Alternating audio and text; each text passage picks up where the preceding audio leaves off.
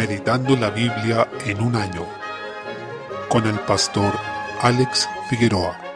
Día 22, mes 9, Isaías capítulo 39. El rey babilonio Merodac Baladán envió emisarios a visitar Ezequías luego de que éste mejoró de su enfermedad. A este rey se le había profetizado que moriría, pero luego de humillarse delante del Señor, él tuvo misericordia y le extendió la vida quince años más al monarca. En aquel tiempo, Babilonia no era el imperio que dominaba, sino que era aliado de Judá, pues ambos eran enemigos de Asiria. Desde el versículo 2 se relata que Ezequías cometió un grave error debido a su pecado por haberse envanecido. Abrió las puertas de sus palacios y mostró las riquezas que había podido acumular, abriendo con ello el apetito de los babilonios, quienes volverían unas décadas más tarde y se llevarían no solo aquellas cosas, sino además destruirían la ciudad, el templo y llevarían al pueblo judío cautivo a Babilonia. Por tanto, tal como se relata en forma paralela en Segunda de Crónicas, lo sucedido mostró que, aunque Ezequías era un rey piadoso y fue un verdadero creyente, también cayó. Se nos presenta aquí una de esas caídas precisamente, la que se manifestó a través de la soberbia y el orgullo. Así se debe tener mucho cuidado con este pecado, porque nos hace caer en trampas y engaños, y por orgullo podemos actuar de manera muy necia y dañina, lo que puede perjudicarnos gravemente a futuro. Así nos recuerda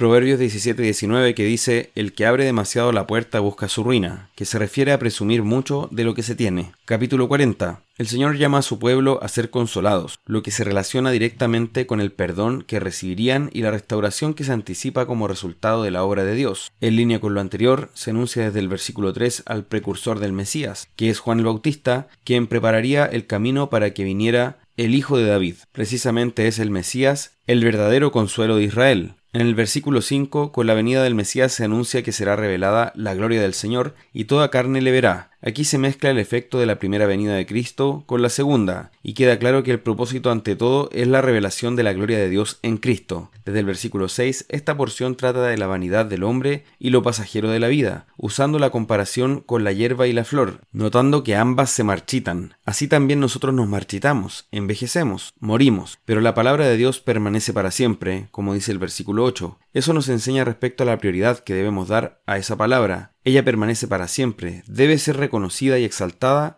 donde sea expuesta. En el versículo 10 se menciona una profecía acerca de la venida del Señor, que también es anunciada en Apocalipsis 22, y es que Él viene con su recompensa, su galardón y su juicio, pero para su pueblo será el pastor que los apacentará, recordándonos con ello que la figura del buen pastor es una de las características del Mesías, según encontramos en el versículo 11. Desde el versículo 12 nos habla de cómo el Dios de Israel es incomparable y único. Nos menciona atributos del Señor como su omnisciencia. Él lo sabe todo y nadie le puede aconsejar ni enseñar. Versículo 13. Nadie le dijo a él cómo eran las cosas para que las aprendiera, pues él siempre ha tenido conocimiento pleno. También el Señor es omnipotente, y las naciones son como nada delante de él. Versículo 15. Si imaginamos todos los poderes de las naciones, sus armas militares, tecnologías y enormes ejércitos son como nada delante del Señor, nuestro Dios, porque Él es único e incomparable. Desde el versículo 18 se habla de la insensatez de la idolatría, que implica adorar la creación en lugar del creador. Significa desconocer la grandeza única de Dios y su poder sobre todas las cosas. En esto encontramos una excelente explicación que refuerza el hecho de que Dios es uno y trino. Ciertamente porque Él es único y nadie más en todo lo creado es uno y trino. Solamente el Señor es de la forma que Él es. Por consiguiente, la Trinidad hace único a Dios. Nadie es como Él. Se evidencia así que Dios gobierna todo, que los poderosos de la tierra son nada delante de Él. Desde el versículo 26 hay una invitación que es hermosa. Dice, levantad en alto vuestros ojos y mirad quién creó estas cosas. El Señor creó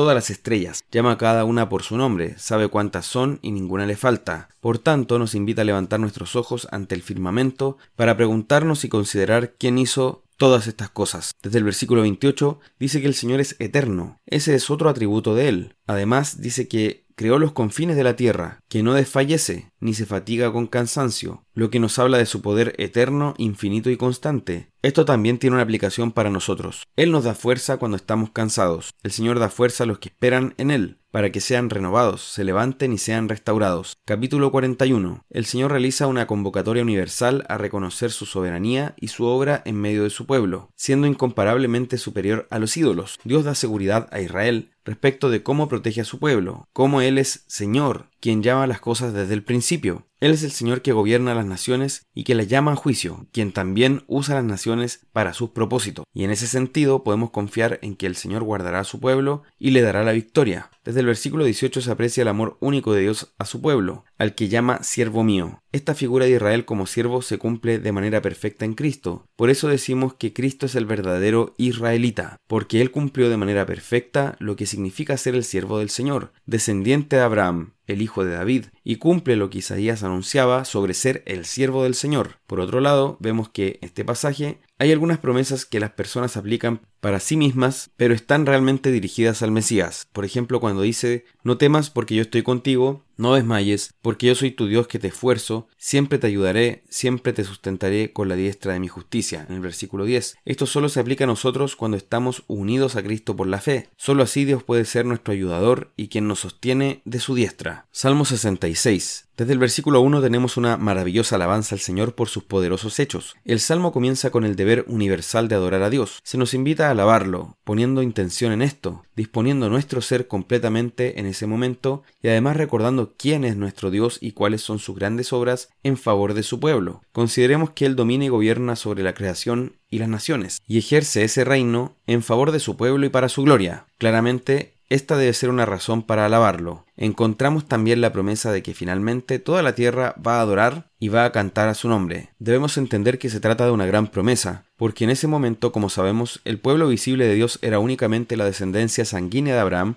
y unos pocos gentiles que se convertían, pero no había un llamamiento a la proclamación universal del Evangelio aún, lo que se consumó con el nuevo pacto, pero ya se anunciaba que toda la tierra iba a adorar al Señor y que iba a cantar a su nombre. Ese es nuestro Dios, uno que gobierna sobre todo, que señorea con poder para siempre, un Dios cuyos ojos observan a las naciones. Muchas veces se puede tener la actitud incorrecta de pensar que no podemos decir a los no creyentes que adoren a Dios, aunque ellos lo aborrecen, están bajo el deber igualmente de adorar a Dios, es decir, honrar a quien creó todas las cosas y les dio vida, pero solo el pueblo de Dios es el que reconoce de corazón y genuinamente que Dios ha preservado sus vidas, que no ha permitido que sus pies resbalen. Desde el versículo 10 el Señor prueba a pueblo. Por momentos enfrentaremos duras dificultades, pero ellas vienen de la mano de Dios para refinarnos y forjar su carácter y santidad en nosotros. Debemos aprender a valorar y agradecer esta disciplina del Señor. Desde el versículo 13 el salmista expresa devoción luego de la disciplina recibida, diciendo, entraré en tu casa con holocaustos. Somos llamados a presentar sacrificios espirituales a Dios, a presentarnos nosotros mismos como sacrificios vivos y procurar serle gratos. Agrega luego, te pagaré mis votos. Somos llamados a ser agradecidos por las obras de Dios en nuestro favor y a cumplir aquello que nos hemos resuelto hacer para el Señor.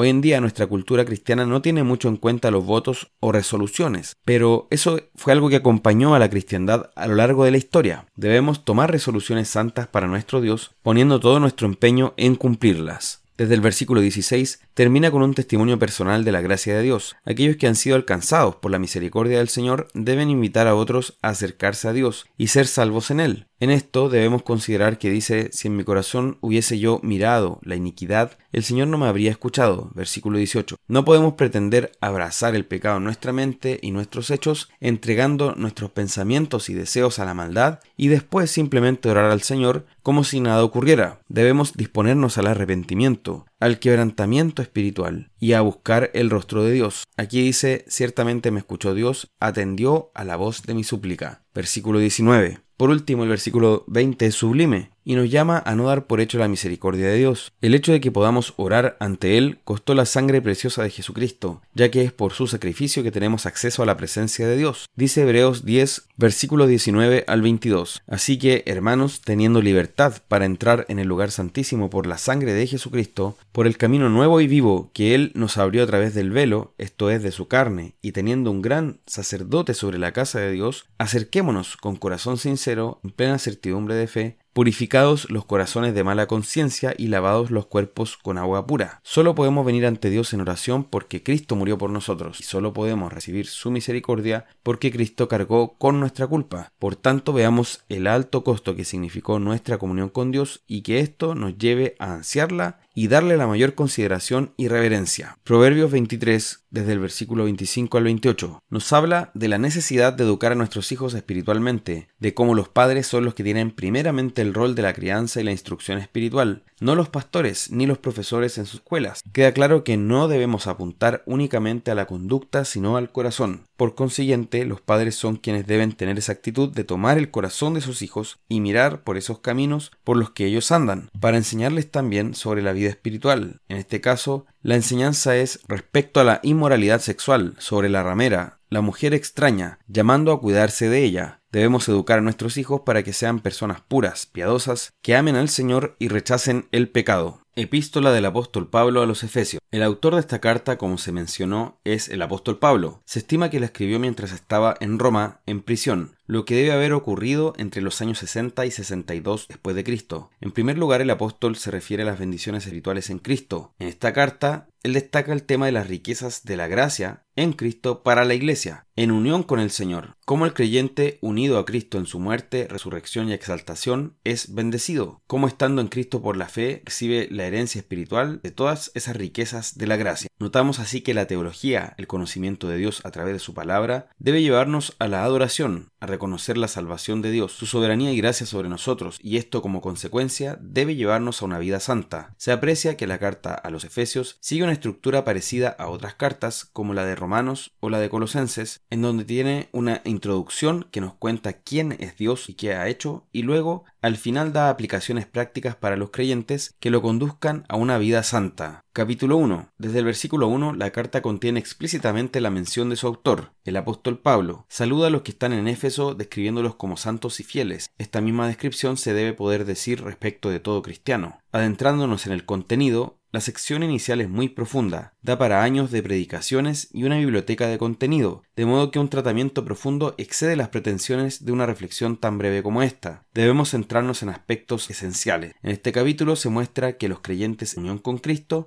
hemos recibido toda bendición. Notemos cuántas veces Pablo nos habla de nuestra unión con Cristo. En el versículo 3 dice que nos bendijo con toda bendición espiritual en los lugares celestiales en Cristo. En el versículo 4 nos escogió en Él. En el versículo 6 nos hizo aceptos en el amado. Versículo 7 en quien tenemos redención por su sangre. Versículo 10 de reunir todas las cosas en Cristo. Versículo 11 en Él asimismo tuvimos herencia. Versículo 12, los que primeramente esperábamos en Cristo. Versículo 13, habiendo creído en Él, fuisteis sellados con el Espíritu Santo. Por tanto, nuestra unión con Cristo es el fundamento de toda bendición que recibimos. No hay bendición fuera de Cristo. La unión con Él es la base de todo. En segundo lugar, todo fue hecho según la voluntad del Señor. Por esa voluntad fue que Él nos escogió y predestinó desde antes de la fundación del mundo. Y esta es una gloriosa verdad que debemos reconocer porque la podemos ver a lo largo de toda la Biblia. Y en este pasaje es expuesta de manera muy explícita. El Señor en amor nos predestinó antes de que llegásemos a existir. Por otro lado, este pasaje también destaca, según el versículo 5, el hecho de que Dios hizo todo según el puro afecto de su voluntad. Versículo 9, según su beneplácito, es decir, porque así le agradó. El versículo 11 dice que Él hace todas las cosas según el designio de su voluntad, es decir, esa es la voluntad soberana que prevalece y por esa voluntad es que somos salvos. Por consiguiente, primero somos salvos porque Él lo quiso así, segundo en Cristo y tercero para alabanza de su gracia y para su gloria. El apóstol en todo esto nos enseña que en la salvación el centro no somos nosotros, como se pretende hacer creer en muchas iglesias, con una forma de predicación humanista por la cual ponen al hombre en el centro. Pero no lo somos. Es Cristo y su gloria. Es el Señor, el Dios Trino, el que nos ha salvado, porque esta carta presenta una salvación en que está el Dios Trino involucrado. Es el Padre el que escoge, predestina en Cristo y el Espíritu Santo es el que nos sella. Ahí vemos toda la Trinidad envuelta en nuestra salvación. Por tanto, es la alabanza de ese Dios Trino la que debe prevalecer y nuestra salvación es solo un medio. Somos simplemente un instrumento para que Él sea glorificado y esto es el mayor privilegio que podemos tener. Por consiguiente, se puede concluir que fuimos ungidos y predestinados su voluntad en Cristo y para su gloria. También fuimos sellados por el Espíritu Santo de la promesa. Eso nos habla de que nada puede deshacer ese sello. El sello implica algo que no puede ser roto y además nos habla de las arras, que son una garantía, es decir, el Espíritu está en nosotros como una garantía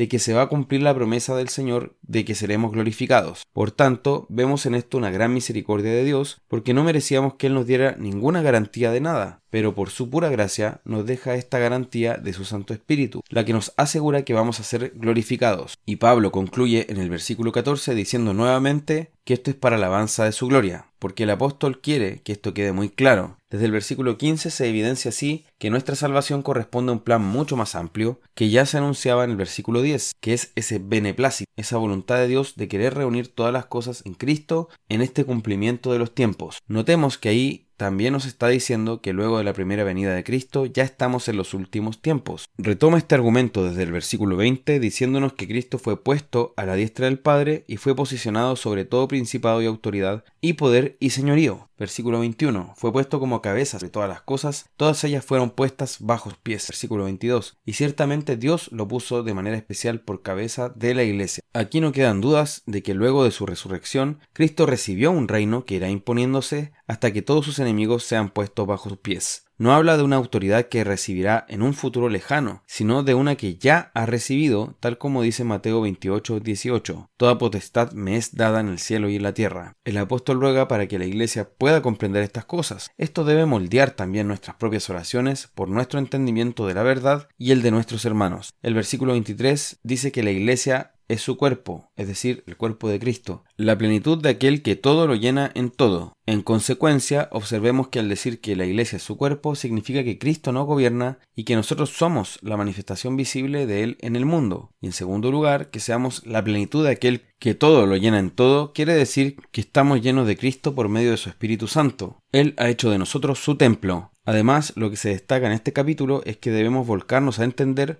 este poder que ha obrado en nosotros. En los versículos 19 y 20, Pablo nos dice que este poder obró en nosotros para salvarnos y es el mismo que obró en Cristo para resucitarlo. Ese fue el poder que ejerció Dios en nosotros. Por eso la salvación es un milagro, no puede ser obrada por el hombre ni tampoco imitada exitosamente. El único que puede salvar de esta manera es Dios, porque tiene que ejercer un poder tan grande como el que Cristo recibió al ser levantado de entre los muertos. Por tanto, demos gracias a Dios por todas estas maravillas y por toda la profundidad de estas riquezas que Él tiene para nosotros en Cristo Jesús.